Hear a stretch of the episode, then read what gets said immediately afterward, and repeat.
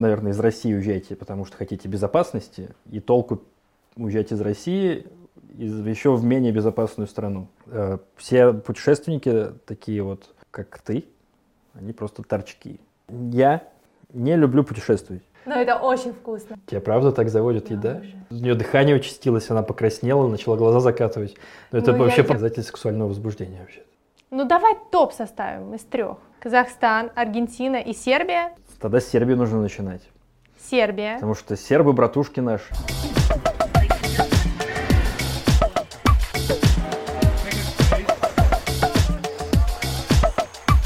Это проект о путешествиях «Ребята слева, ребята справа». Я Диана Листопад, я обожаю путешествовать. Проехала Южную Францию автостопом, ела жареных жуков в Чангмае и была на кладбищах всех стран, куда ездила. Я думаю, что путешествия меняют нас, а еще они могут сказать о нас намного больше, чем слова. В этом проекте я буду приглашать разных людей и разговаривать с ними об их любимых маршрутах, локальной кухне, местных обычаях.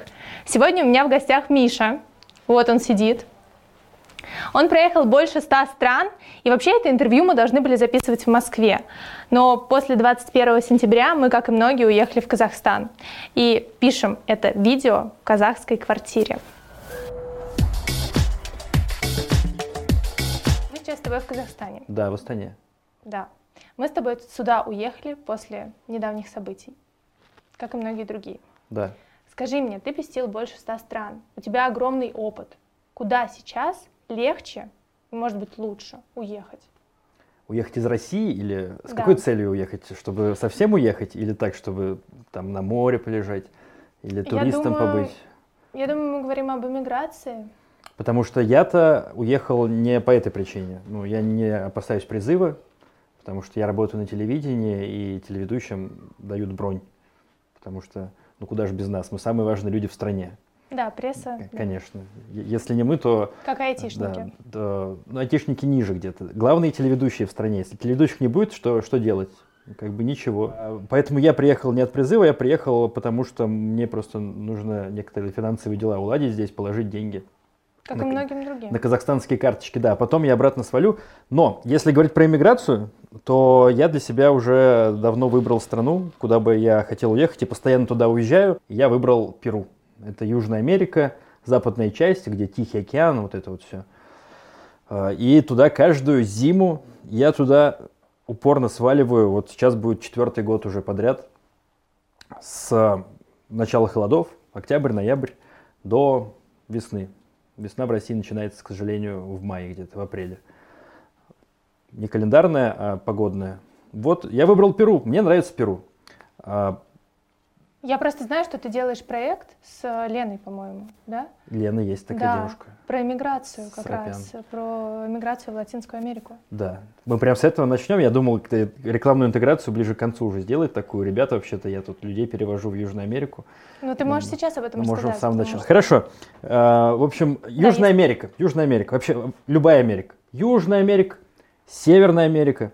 Это же континенты мигрантов. Их открыли да. не так давно, их заселили мигранты, поэтому там, в принципе, отношение к людям, которые переезжают, гораздо проще. Допустим, получить вид на жительство или гражданство в странах Азии гораздо сложнее. Японцы тебе вообще никогда ничего не дадут. Даже тайцы или индонезийцы все валят на Бали. Получить вид на жительство в Бали не так уж и, э, Индонезия не так уж и просто. Я не знаю, ты в курсе или нет. В общем, они там не ждут особо иностранцев. Поэтому, в принципе, переезжать гораздо проще, потому что там сильны мигрантские традиции. Еще сто лет назад, в 20-е годы 19 века, в США можно было просто взять, приехать на корабле. Тебе не нужно было заполнять какие-то бумажки, тебе не нужно было подаваться в иммиграцию, в посольство, получать какие-то миграционные визы. Ты просто брал билет на судно и фигачил в США. Угу. Это было совсем недавно. И с Южной Америкой та же самая история. Туда сейчас очень просто переехать и очень просто получить вид на жительство и даже гражданство. Про Аргентину, я думаю, ты знаешь. Но... Я слышала, и знаешь, ну, я вот общалась как раз с своим знакомым, я у него спросила, слушай, мне нравится Европа, я обожаю Европу. Мне нравится ходить по музеям. В Таиланде я пробовала жить почти 4 месяца, и я просто уехала сюда с нервным тиком, у меня дергается глаз после Таиланда. И там вообще нет пешеходных дорог, я не могу гулять, там все на байках, дикая влажность, нет нормальной еды. И для меня это было важным критерием, ну вот, например, в выборе страны, в которой я хочу пожить. Так что Таиланд 100%, 100% не мое, Азия не мое. И я ему сказала, что мне нравится, окей, Европа, но что это может быть еще, потому что в Европе все-таки жесткие ограничения по проживанию там. И он мне сказал Аргентина. Сто процентов Аргентина, но я там не была. Я, я другое сейчас имел в виду, я говорю про легализацию в первую очередь, потому что... Насколько просто там Насколько получить? просто. Вот у тебя есть, есть дети. Ага. Есть дети у тебя? Нет. Ага. Ага, нет. А вдруг? Ну, гипотетически, может, не представляю. В общем, Аргентина самая простая страна для того, чтобы получить второе гражданство. Аргентина дает свой, свой паспорт а, не просто ребенку, который там родился, а его родителям. Ну, если я там рожу. И ты там рожаешь, и Мгм. ты и отец получают гражданство Аргентины. Да. Это самый простой способ вообще получить какой-то э, чужой документ, чужой паспорт.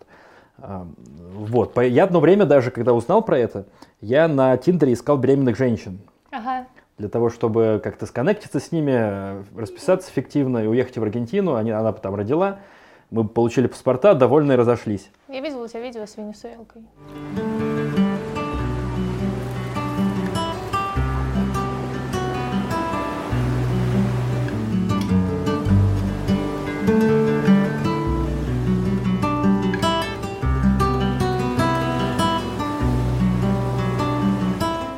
Это вообще другое было. Она не беременная, во-первых, это случайно получилось.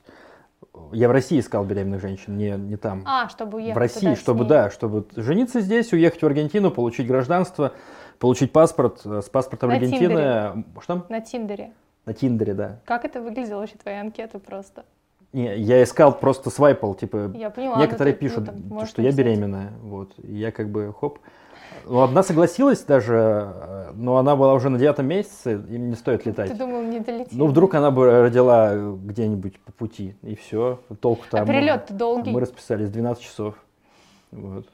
Ну да. Где-нибудь над Парагваем бы родили, нафига мне гражданство Парагвая. А, Да, это самый простой способ. Переехать в Аргентину и родить, получить там паспорт. С этим паспортом там можно и жить, можно путешествовать по миру. Он очень много дает стран, а, открывает стран всю Европу, Австралию. А, И Аргентина огромная страна. Там множество климатических зон. Аргентина вообще...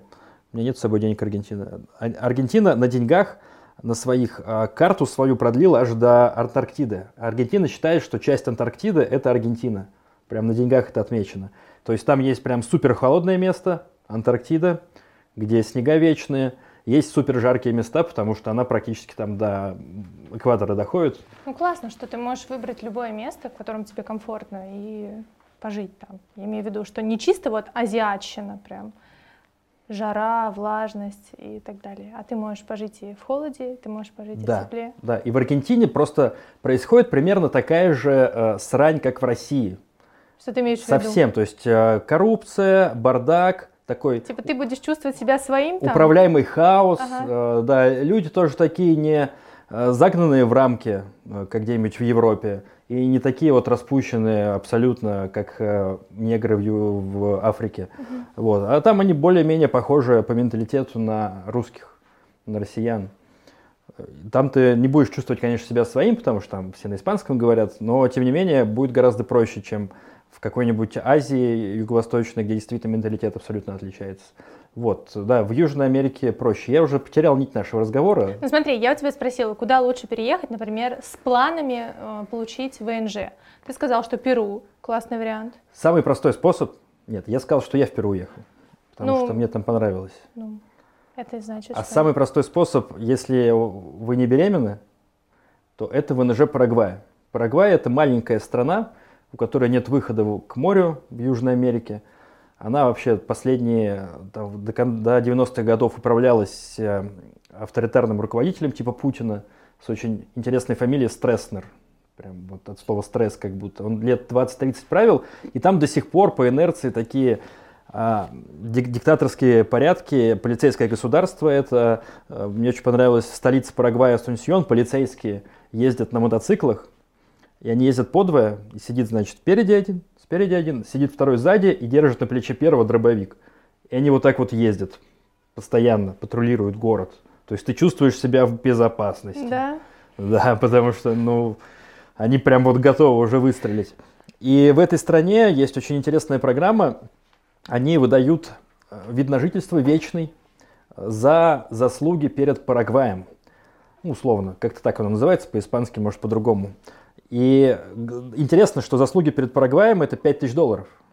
М, Ты приезжаешь- На счету или прям заплатить? Ты приезжаешь туда с 5000 долларов, кладешь деньги на специальный счет, через две недели-месяц получаешь вид на жительство, вечный, его не нужно продлять. То есть это не временный какой-то, как обычно бывают рабочие виды на жительство, которые каждый год нужно подтверждать. Это вечный перманент резиденс. По-испански не помню. Ну, перманентная резиденция, короче. И все, и ты все проиграешь. Ну, слушай, звучит прикольно. Да. э, Потом эти 5000 долларов ты можешь э, снять, как только получишь вид на жительство. И все. Интересно. Как депозит, что ли? Да, это депозит. То есть их не нужно э, оставлять там. То есть, получается, гражданство ВНЖ бесплатное. Да, фактически да. да. Ну, кроме помощи хелперов, типа Ну, нас. А условия жизни там какие? Там, там никто не, вряд ли живет, туда. Ну, чисто- да, это вот чисто кому-то нужны документы какие-то другие.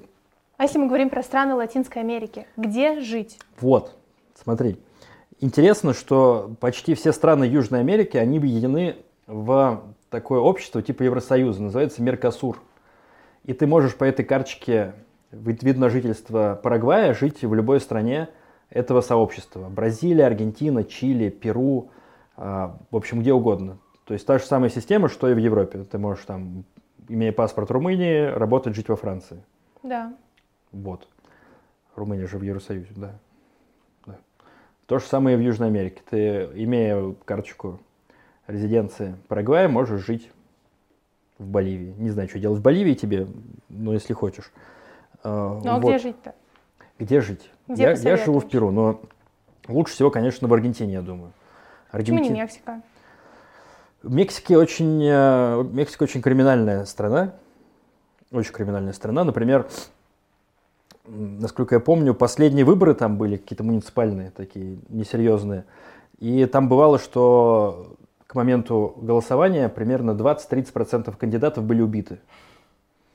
Я читала вроде бы, да. Да. Что часто находят мертвых людей, останки там в земле закопанные. Да, да, да, очень криминальная страна, э, поэтому, ну, наверное, если вы хотите безопасности, вы, ну, наверное, из России уезжаете, потому что хотите безопасности, и толку уезжать из России из, еще в менее безопасную страну. Ну, это немножечко непонятно. Поэтому скорее не Мексика, ну, либо, не знаю, жить в какой-то резервации абсолютной там для туристов. В частном поселке для туристов, да, с охраняемом. охраной, чтобы там вышки стояли с пулеметчиками, что-то такое. А если мы говорим про финансовую часть, насколько там дешевая жизнь? Вот, например, если сравнивать с Россией, с Казахстаном. Нам нужно сравнивать с Казахстаном. Ну, Кому-то мне это кажется, важно. здесь примерно, да, одинаковые цены. С Казахстана бежит народ, нет? Нет, и нет. вот, э, сюда бегут. Оператор говорит, что из Казахстана не бежит народ. А, ну сюда бегут, да.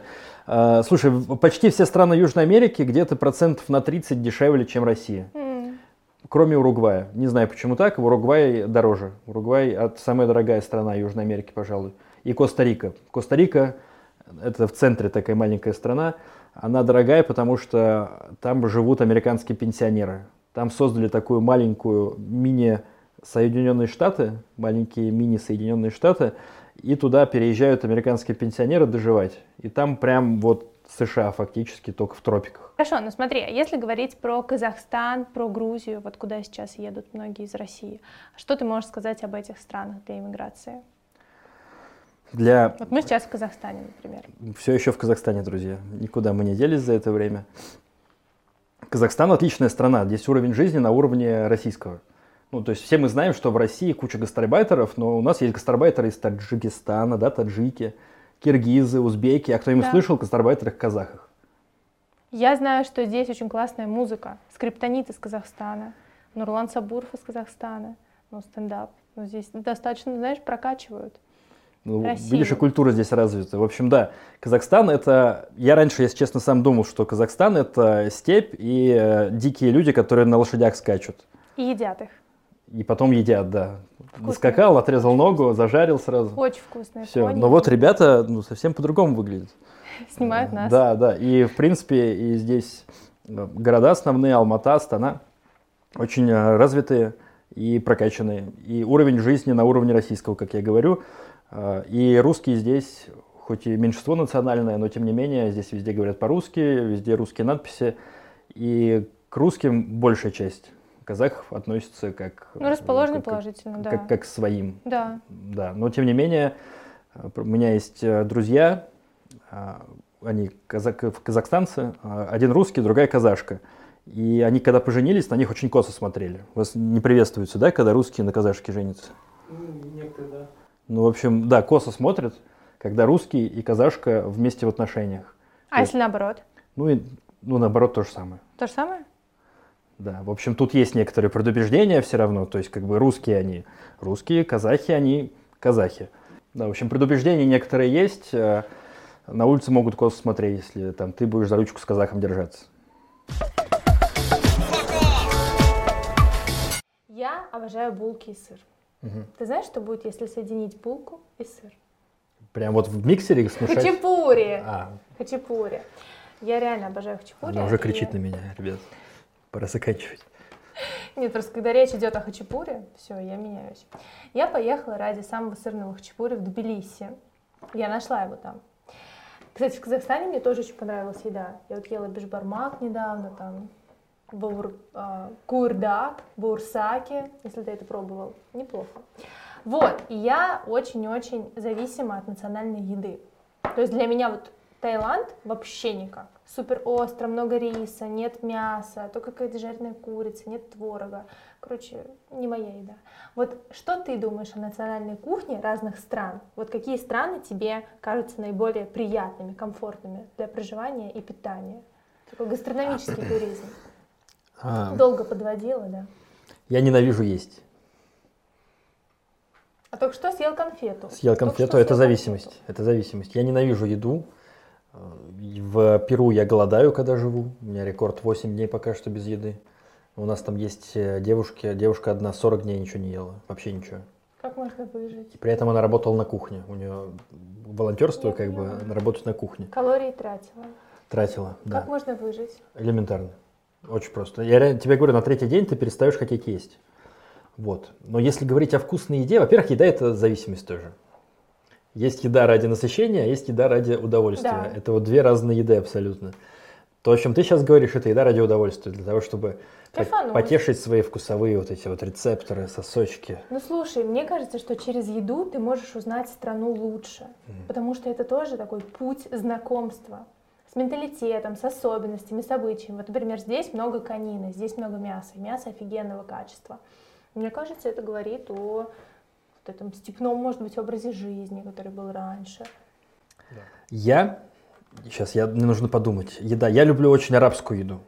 Мясо. Мое самое яркое... э, О, да, я обожаю... Во-первых, я обожаю есть руками. Ой, это просто божественно. Когда ты берешь рис, прям вот, вот так вот берешь и вот так вот. Видно, да, э, на стол? да? Вот так вот берешь рис и вот так вот ее ешь. Не с вилкой, ложкой Да, или да, чем его я едят. вчера, я только сегодня утром ела руками. Вот. Эм, э, Арабские. э, В арабских странах арабы едят обычно руками. Как обычно все это выглядит? Ты приезжаешь куда-нибудь в Судан, садишься прямо на пол, небольшой такой постамент, вот такого вот примерно такой высоты, это стол. И ты сидишь, этот стол, и приносят огромное большое блюдо просто, всего на свете, вот такое вот. И все, да, И там, и оттуда. там с, с одной стороны рис, с другой стороны баранина там или козлятина, с третьей стороны какая-то овощное рагу непонятное, но очень красивое. Ты имеешь в виду, это много маленьких тарелочек? Нет, это прям все в прям одном, всё в это прям все на одной тарелке. Она может быть разделена какими-то бортиками небольшими, а может быть все, все вместе. Как ланчбоксы, знаешь, такие Вот есть. только огромное на всю семью. Прикольно. Да. И ты берешь лавашек или без лавашек и начинаешь, там есть лавашек, в лавашек, лавашиком сначала одно цепляешь, потом другое. И все это себе в рот запихиваешь. знаешь, делаешь салат у себя во рту. А что? Отличное сравнение, да, хорошо. Вот, и ты все это ешь, и вот это вот действительно потрясающе. И то, что ты делаешь это руками, потому что ты не просто ощущаешь эту еду ртом, ты прям с момента, когда ее берешь, чувствуешь, какая она теплая, какой она консистенции. Вот это вот впечатляет. Я люблю есть руками. Но обычно, когда я делаю это где-нибудь в ресторанах московских, на меня непонимающе смотрят э, соседи, когда я начинаю ри- рис руками пожирать. Но я постоянно это делаю. Кстати, бишбармак от слова «пять пальцев». И его надо есть руками. Ты ел уже бишбармак? Нет. Может, и ел, я не знаю, что это такое просто. Ну смотри, это конина, а, тонкие ломтики теста и немножко картошки. И лучок. Не ел. Мясо по-казахски еще. Руками его едят? Ну да. Ну, сегодня пойду, значит, ужинать биш, м, биш бармаком. Он как-то по-другому читается, да, у вас? Беш- бармак.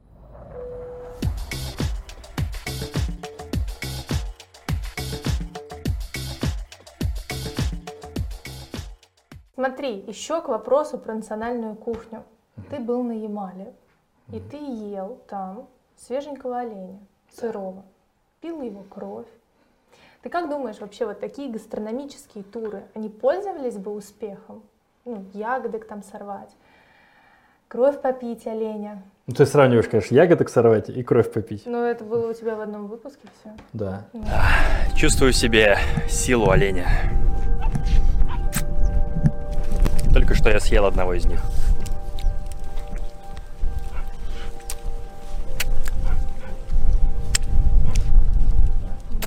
Такой микс. Ну, ягодок сорвать, конечно, люди любят, любят ягоды. На одних ягодах долго не протянешь. Протянешь. А почему нет? Ну ладно. Да дофига можно тут протянуть. Ты голодаешь, да, ешь. Не, по- ягоды вкусные какие-нибудь. На чернике что, не, Ну, не получится сколько у тебя? мне? У меня нет, честно. Мне нужно мясо. Мясо.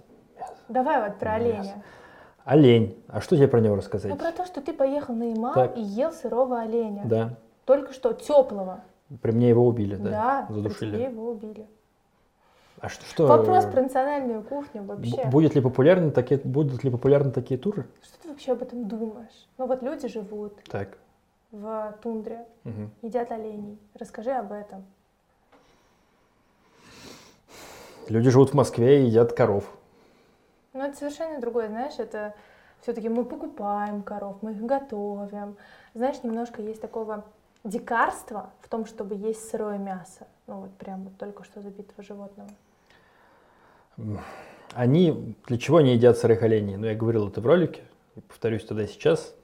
Дисклеймер. На Ямале живут немцы, и у них там ничего не растет, кроме ягод и грибов два месяца в году, два. От которых олени сходят с ума и убегают. Они очень любят просто эти грибы, потому что это что-то кроме ягеля, который они жрут постоянно. Ягель это такой мох, который Да, растет да. на самом севере, и олени питаются сами весь год только этим ягелем. И все, больше ничего нет. олени, да? Да, но это не ямальские олени. Если бы олени жили ямальские в такой обстановке, то они бы, конечно, были самые счастливые. А так они такие затюканные, эти Ну олени. да. Они такие прям вот рабы системы. Если честно, мне кажется, герои тоже немного подуставшие от такой жизни, нет? Просто ты снимал там своего героя, и он говорит, мне 22 года. Мгм. И я сначала подумала, что ему, по крайней мере, в два раза больше. Он не выглядит на 40, не, он молодой. Я рассказываю про свой день. Это мой обычный день. Вся моя взрослая жизнь состоит из таких дней. Я никогда не уезжал с Ямала. Не бывал ни в Москве, ни в Петербурге. А вся моя жизнь – это моя семья, олени, собаки и тюмы в тундра. Мне это нравится. Скоро зайдет солнце, жена уже постелила нам постель, я лягу спать, чтобы завтра прожить еще один день на Ямале. Не, они не затюканные, они, они такие просто сами по себе. Вот. И им нечего жрать там в этой тундре. Ну, просто нету ничего больше. Два месяца в году грибы, ягоды, но они их не хранят, у них негде все это хранить и негде все это заморозить. Э, Фактически. Они кочуют. плюс да? они постоянно кослают, это называется, да, кослать у них. Кослают? Кослать. Это из-за того, что на санях? Ну, я не знаю. Я не знаю слова? почему, не знаю, Нет? это какое-то местное Может, слово, видимо, гл- глагол кослать, э, и они ходят за оленями. То есть это не олени за ними ходят, это олени съели в одном месте, перенеслись, переместились в другое, а немцы просто фигачат за ними. Это называется кослать. И олени есть у них, третья еда оленя. И оленей можно, конечно, термически приготовить, пожарить, сварить, но тогда теря- теряется много всяких микроэлементов, которые уничтожаются при термической обработке. Ты когда что-то жаришь, там, Да. там что-то что испаряется, что-то уходит. Завялить можно мясо. Да, но больше всего полезных веществ именно в сыром мясе. Потому что вот как в олене есть железо, вот ты это железо и ешь. И, возможно, оно там испаряется, когда ты его варишь. Я, я не знаю, я не химик, не биолог, хрен его знает. Э, И поэтому они стараются для того, чтобы сами там не помереть от недостатка чего-нибудь, съесть оленя сырого. Вот они убили оленя, они его душат обычно. Таким вот, верить, как называется? Ну, короче, душат. С, Веревкой, с двух сторон. Не, как это называется? Петлей, петлей. Я забыл слово петля. Душит олень петлей, олень засыпает, они трогают его глаз. Если гла- олень не реагирует на то, как потрогали его глаз, значит он все умер. И они начинают его разделывать, вспарывают его, э, из пуза достают кучу непереваренного ягеля для начала зеленого, его убирают, а все остальное они начинают есть. Ну да, при мне вот достала девушка, э, парень, сердце, отрезал кусочек, дал мне теплое еще такое. Ты первый раз ел сырое мясо? Вот прям только что вскрыт. да, да, да, да. да. Ну, расскажи, как твои ощущения? Ну, оно пресное достаточно, то есть соли не хватает явно. Его нужно солить, оно очень пресное. Ну, прям совсем пресное. Просто у меня папа, а, он раньше занимался фермерством, и при мне также вскрывали свиней. Ага. То есть он убивал ее, зарезал, тащил за ногу на место, где он ее потом разделывал, вспарывал ей брюхо. И мне он отрезал уши, поджаривал их немножко на горелке, отрезал мне их, я их ела. Такие, знаешь, прям только что уши ходившей свиньи. Ну, Вот что это- ты тогда это делаешь Ну, вид, что тебя ну, это, вообще знаешь, удивляет? единственный экспириенс, который я получала. Ну, там ни крови, ничего, просто хрящики, знаешь, погрызть. Да.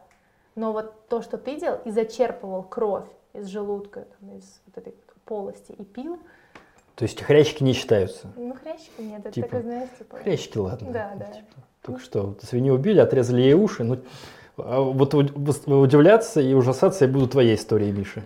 Вот так вот, да? Хорошо. Какова кровь вообще оленя на вкус? Она никакая.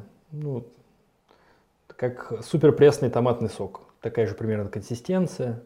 Вот. Меня из той истории больше всего впечатлило, что девочка маленькая это пила. Вот это вот меня поразило, потому что она сидит тоже так скрючившись над этим оленем, и у нее все губы перемазаны, все пальцы, все руки, все в крови, и она берет чашку тоже вот так вот. Она двумя руками, она маленькая совсем, не может поднять одной рукой, она вот так вот чашкой, из чашки хлебает кровь.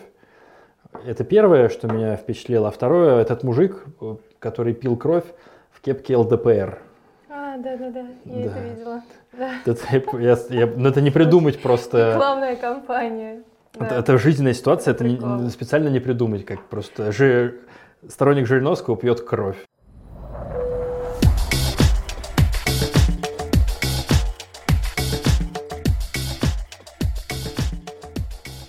Говорил, что путешествие — это бег от самого себя. Да. В Антарктиде, когда у тебя был вот этот вот трип, Мгм. ты сказал, что там осознал, что все, тебя уже тошнит от путешествий, что ты Мгм. больше не хочешь в них.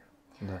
Сейчас у тебя как-то изменилось отношение к путешествиям? Но почему ты считаешь, что это бег от самого себя? Просто для меня, я пока не дошла, наверное, до, до этой точки, пока не присытилась, и мне дико хочется постоянно путешествовать, постоянно, да, получать вот эту вот дозу дофамина, удовольствия. Ну, да, ты сравнивал это с наркотиком. А сейчас? Что ты думаешь о Это все то же самое. поездках? А где я сравнивал? Что ты читала? Где это было? В одном из твоих интервью ты сказал, что путешествие — это бег от самого себя. Да. Ну, моя позиция та же самая. Э, Все путешественники такие вот, как ты, они просто торчки, наркоманы. И я таким же был. А сейчас ты вышел на новый уровень? Потому что что такое такие вот бесконечные путешествия, когда ты едешь куда-то, вот смотришь, это, это же примитивная наркомания. Как работает, как работают наркотики? Я говорил там тогда в том интервью? Ну, чуть-чуть, Могу еще раз сказать просто. Давай. Хочешь? да. Ну, Давай, рассказывай. Э, Наркотики. Наркотики. Это, ты когда зависим от каких наркотиков, ты зависим не от наркотиков на самом деле. Ты зависим не от вот этого вещества, порошка, напитка или чего-нибудь другого. Все забывают об одном важном моменте. Э, Ты употребляешь порошок, ты что-то пьешь, это что-то вызывает в тебе эмоции, и ты, тебе эти эмоции нравятся. То есть зависимость от эмоций, которые что-то вызывает. Но эмоции вызывать может не только порошок и не только алкоголь. Эмоции может вызывать порно, сериалы. Что угодно может вызывать эмоции. И, и на это что угодно можно подсаживаться. Путешествие, вот этот вот непрекращающийся калейдоскоп впечатлений, событий, вот этого Людей, всего, людей, еды. да. Это, это все как раз те эмоции, на которые люди подсаживаются. То есть механизм зависимости от путешествий точно такой же, как механизм зависимости от героина, Слушай, ну от а спорт, алкоголя. И например? от спорта, то есть спорт то же самое, абсолютно. Ну это же позитивные вещи. Ты же не умираешь от А, этого. а, Я да, а я не говорю, что на, ну типа это Просто плохо. знаешь, наркотики всегда это плохо, и мы как бы сравниваем с таким негативом, который разрушает человека, который разрушает его жизнь. А путешествие, спорт, эмоции, новые знакомства, это же развивает себя. Ну, я бы не сказал, что тебя развивает. Ты, ты помнишь прям супер хорошо свои путешествия? Ну, Типа они просто прошли и все. Точно так же, как ты большая часть. Ты куда-то съездил и все, ты об этом забыл. Дета- Нет. детали. У меня нет такого. Хорошо, ну ты, значит, молодец. У большинства людей они уехали куда-нибудь, посмотрели что-нибудь и через некоторое время про это забыли. То есть они помнят, что они это делали, но они не помнят, как там что было. Ну, ну, то есть о каком развитии может идти речь? Это как выпил э, рюмку э, водки и все, ты про нее забыл. Через два, две недели ты не вспомнишь, что ты тогда бухал. Ты помнишь, что ты бухал, а как ты бухал, что там происходило? Это просто способ не думать свои мысли. Это способ заполнить все свое данное тебе вселенной э, ресурс внимания. Вот, вот есть у каждого человека, утром просыпается, ему вселенная дает вот столько-то внимания. Ну, к вечеру, к вечеру часто бывает, что перестаешь вообще понимать, что происходит, там хочется спать, да. Нету такой продуктивности, как утром. Понимаешь, о чем я говорю? Нет, не очень? Да понимаю, я просто не хочу кивать постоянно. А, хорошо, отлично. Вот. И вот у тебя есть выбор, на что потратить это внимание. На какое-то саморазвитие, действительно, на э, копание в глубине себя, на какое-то творчество, или просто на забивание э, се- себя самого какими-то дешевыми эмоциями, фастфудом информационным или физическим. Посмотреть сезон сериала. По- Поехать в какое-то путешествие не очень понятное, которое непонятно зачем тебе нужно а, не погружаясь в него, то есть какие-то туристические чистые истории такие. Я не говорю сейчас про этнографию. Этнография это немного другое, когда ты действительно куда-то вдумчиво едешь. Экспедиции такие. Какие-то, ну, что-то такое, да, этнографические экспедиции. Вот. а, И это, это, это все ни к чему не приводит, кроме того, что ты просто служишь ресурсом для того, кто создал эту систему. Вот. Построили, построил туроператор маршрут для туристов. Магазин, там как- какой-то памятник, еще что-нибудь. И, и ты, ты для этого туроператора, ты для него дойная, дойная корова просто. Он, он- Ты уже так, блин, это, что? как-то разочарованно говоришь о путешествиях, как знаешь. М, Как будто ты, ну да, как будто ты прожил вот эти все страны, как Вообще. будто будто ты уже присытился, как будто тебе уже так все, как знаешь, уставший какой-то мужчина. такой. Я, я выгоревший вообще абсолютно. Я не спорю, я, я тебе с самого Да, начала что интервью я говорил, что, что я тебя разочарую тебя. Ну, то есть я не люблю путешествовать. Я люблю приезжать куда-то и пускать там корни на какое-то время. Это На, что? на месяц, на два. Вот приехал ты куда-то, какое-то, может быть, даже совсем не туристическое место, вот как сейчас у меня с Перу. Я живу, блин, в Амазонке, в джунглях Амазонки. Я спрашиваю еще. Там нет туристов. Туда приезжаешь, садишься, обустраиваешь себе небольшое уютное место, где тебе комфортно. И очень редко куда ты выезжаешь. Общаешься неспешно с местными, понимаешь, как у них налажен быт. Как они, когда они просыпаются, что они начинают делать, когда проснутся. Да, да. Ты за всем этим наблюдаешь, все это впитываешь в себя. Медленно, оно само впитывается. И дальше ты с этим живешь. То есть это не просто какая-то эмоция, которая как ветерок промелькнула, и все, ее больше нету. Ты уже понимаешь это. То есть это уже внутри тебя. Ну, я и говорю как раз про эти путешествия, когда ты именно изучаешь а, местность, вот прям на, на примере м, местных жителей. Но для этого нужно много времени. Да, Ну, и то- желание. то дело даже не в желании. То есть это могут быть принудительные путешествия, как у меня было в Антарктиду, да, то, что ну, я принудительно отсек себя от цивилизации. А вот, зачем и- тебе это тогда и, нужно и не было? мог вернуться. Потому что, чтобы открыть что-то новое, нужно этому чем- чему-то новому, нужно как-то запустить это что-то новое. То есть нужно отказаться от чего-то старого, даже если оно тебя очень сильно держит. Типа, Как выбросить там старые вещи. Или как пойти на тренировку утром, когда ты не хочешь. Ну, ты вот говоришь, что ты себя принудил. Или, или как оставить телефон дома, или как не есть неделю э, никакую еду, например. Или как ходить с закрытыми глазами два дня. Да. Это сначала неприятно, а потом ты понимаешь, ни хрена себе. Оказывается, если два дня не есть, то на третий день голод уходит. Ты такой, офигеть. Самая дальняя точка от Москвы, в которой я была, это Ханты-Мансийск. Ну, два дня мы ехали в поезде на соревнования по водному полу. Ты был в Бурятии. Это примерно в два раза дальше. Мне кажется, Астана дальше, чем Ханты-Мансийск. Ну, подожди, ну мы говорим про Россию. А, Да. окей.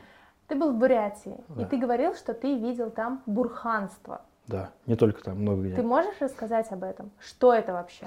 Да, бурханство. Значит, э, многие республики России, они исповедуют не христианство и не ислам. У нас есть буддийские, допустим, республики, Калмыкия, Бурятия. А, а есть республики, где в том числе распространены древние религии, прям очень древние, то есть религии далеких предков, анимализм, допустим, вот, или шаман, шаманизм. Ну, шаманизм это не религия, это что-то такое вот суперобщее, но оно существует. И вот э, по шаманизму, в той же Бурятии, э, они считают, что существуют духи. Духи у всего существуют фактически. В частности, у местности. Причем у местности духи такие локальные. То есть вот как у нас есть участковые полицейские, да? Есть. Есть или есть какие-то районные МФЦ. Вот Да. есть такие районные локальные духи.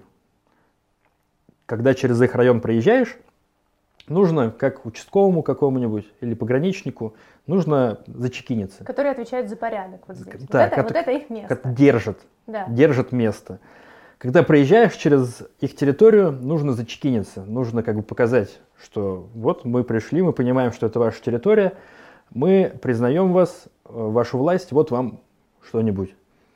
Обычно это водка. То есть местные приезжают, там есть какое-то такое эм, ритуальное место, какая-то полянка или какое-то дерево, пенек, там уже давно бурханят, Ага. туда приезжают, приезжаешь, выходишь из машины или неважно откуда, и достают местные буряты, допустим, бутылку водки, наливают по рюмкам и немного водки духу. Слушай, ну как на могилку. духу. Не знаю, на возможно, да, как на могилку. Духу, конфеты тоже, ну, на могилы тоже наши да, конфеты. да. А Ну, это- цыгане их потом Ну, ну, не только цыгане, я тоже так делал. И это... Ну, и у нас тоже это, кстати, видимо, откуда-то из далеких наших э, старых религий, э, как э, язычество, из языческих Да. религий. Потому что, ну, вообще-то это не христианская традиция, да?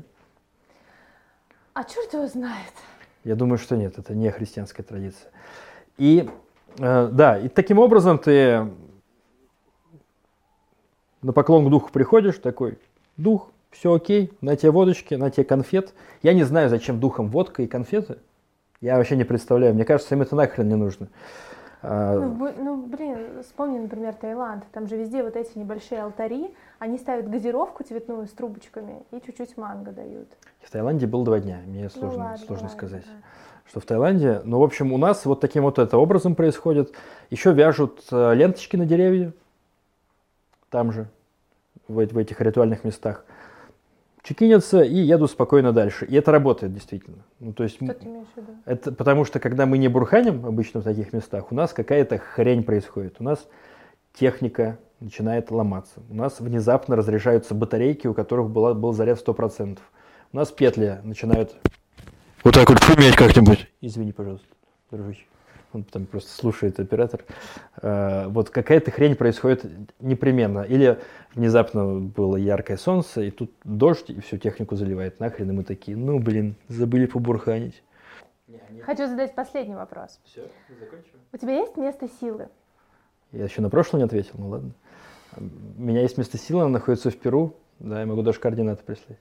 Это вот эта коммуна осознанных людей? Ну, ну, наоборот, они, они неосознанные, приезжают туда неосознанные, и со временем с ними что-то происходит, трансформируются. А расскажи, почему это твое место силы коротко просто. Что ты там чувствуешь? Да что потому что- вообще за место? Потому что я там максимально продуктивен, и максимально счастлив. Я Диана Листопад, и это подкаст о путешествиях «Ребята слева, ребята справа».